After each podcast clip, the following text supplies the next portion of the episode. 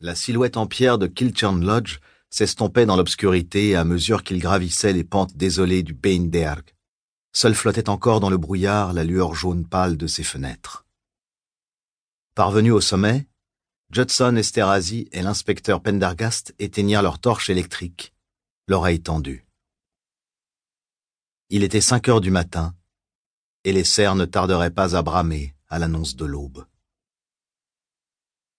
Les deux hommes gardaient le silence, attentifs au murmure du vent dans les hautes herbes, au gémissement des pierres fendues par le gel. Rien ne bougeait. Il est encore tôt, finit par déclarer Esterhazy. Sans doute, chuchota Pendergast en retour. Ils poursuivirent leur affût tandis que le ciel plombé s'éclaircissait imperceptiblement à l'est.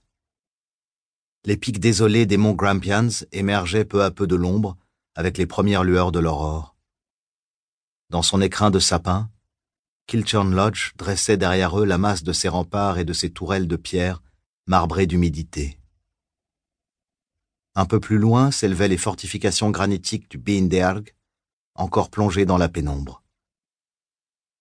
Sur ses flancs ricochait le chapelet des cascades qui allait rejoindre, 300 mètres plus bas, les eaux noires du Lorch Dwin, à peine visibles dans le jour naissant.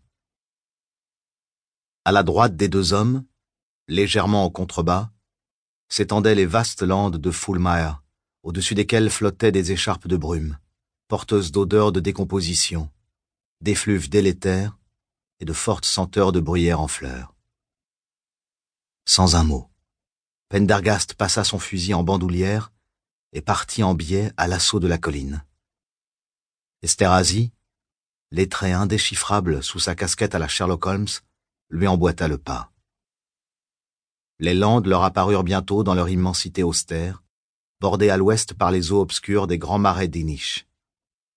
Pendergast arrêta son compagnon d'un geste. Que se passe-t-il?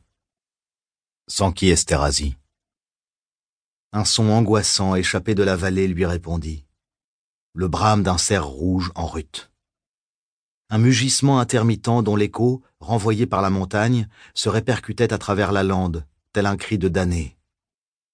Le grondement rageur, synonyme de lutte à mort, du mal décidé à tuer son rival pour la possession d'un harem de biches.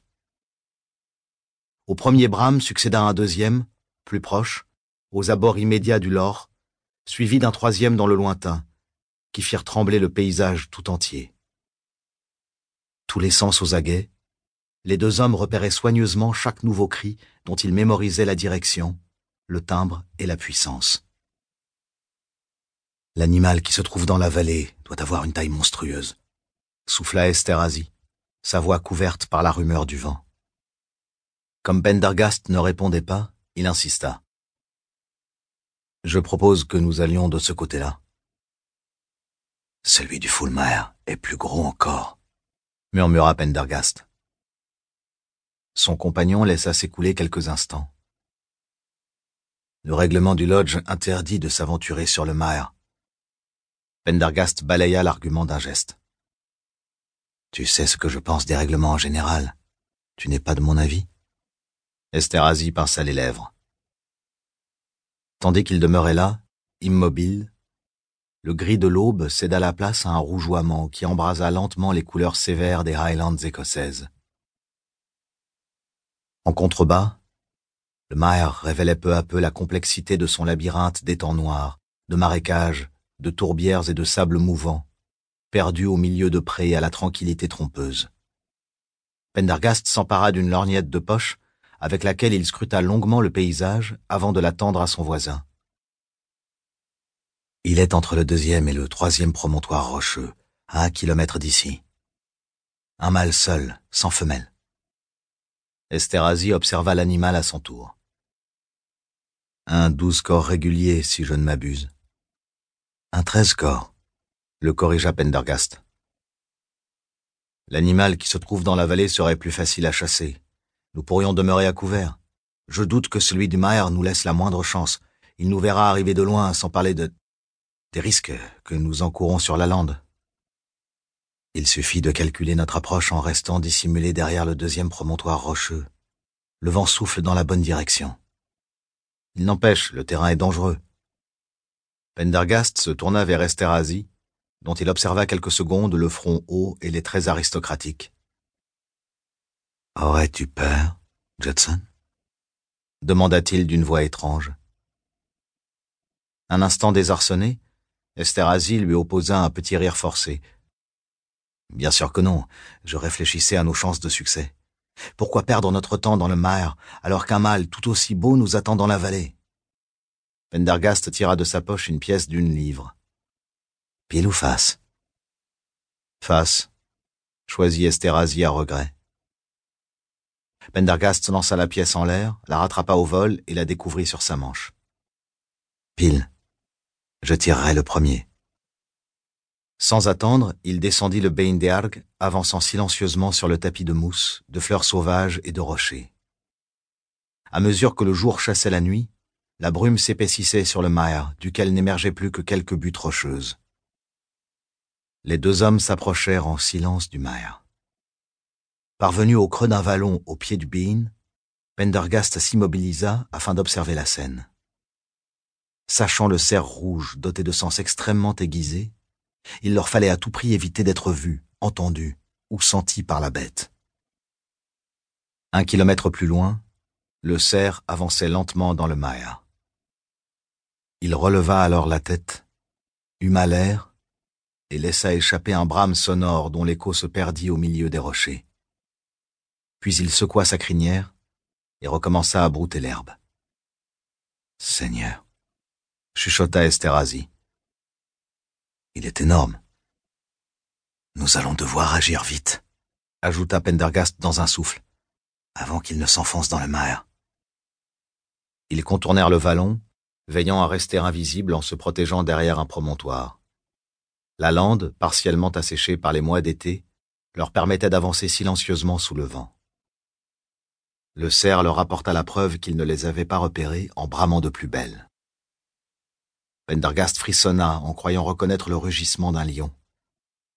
Faisant signe à Esterhazy de l'attendre, il longea le pied de la colline en suivant sa proie des yeux, chaque fois que les rochers lui fournissaient une trouée. L'animal, le mufle dressé, commençait à s'agiter. Il secoua la tête en agitant ses bois et poussa un brame. Les treize corps dressés sur sa tête ne devaient pas mesurer moins de dix mètres.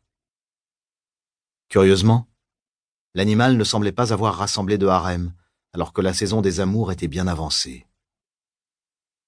Un mâle solitaire.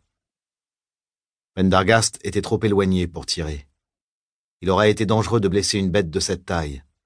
La première balle devait être la bonne.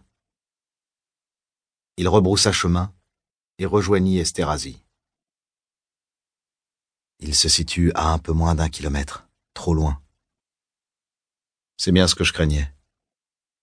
Il semble diantrement sûr de lui, s'étonna Pendergast. Il a probablement baissé la garde car personne ne chasse dans le Fulmar. Profitons de notre position face au vent pour nous approcher. Esterhazy secoua la tête d'un air dubitatif. Le sol est trop spongieux, remarqua-t-il. Pendergast lui désigna une bande de terre sablonneuse sur laquelle le cerf avait laissé ses empreintes. Il suffit de suivre ses traces. Tu peux être certain qu'il connaît le terrain. À toi l'honneur, répliqua Esterhazy en tendant le bras. Les deux hommes saisirent leurs fusils et quittèrent l'abri du promontoire rocheux. L'animal, distrait par les odeurs portées par le vent du nord, ne se souciait guère de ses arrières, et ses brames répétées suffisaient à couvrir le bruit de leurs pas. Ils avançaient prudemment, s'immobilisant à la moindre alerte et s'approchèrent lentement du cerf qui continuait de s'enfoncer dans le maire en humant l'air. Ils poursuivirent leur traque en silence, protégés par leur tenue camouflage. Les traces de l'animal zigzaguaient sur les rares bandes de terre ferme au milieu d'un labyrinthe d'eau croupissante, de boue et de plaques herbeuses. La tension était à son comble. Les deux hommes avaient les nerfs à vif avant la curée. Ou peut-être à cause des pièges du terrain. Quelques minutes plus tard, il réduisait l'écart et se trouvait à 300 mètres de l'animal. Ce dernier tourna la tête, le museau en l'air. Pendergast adressa à son compagnon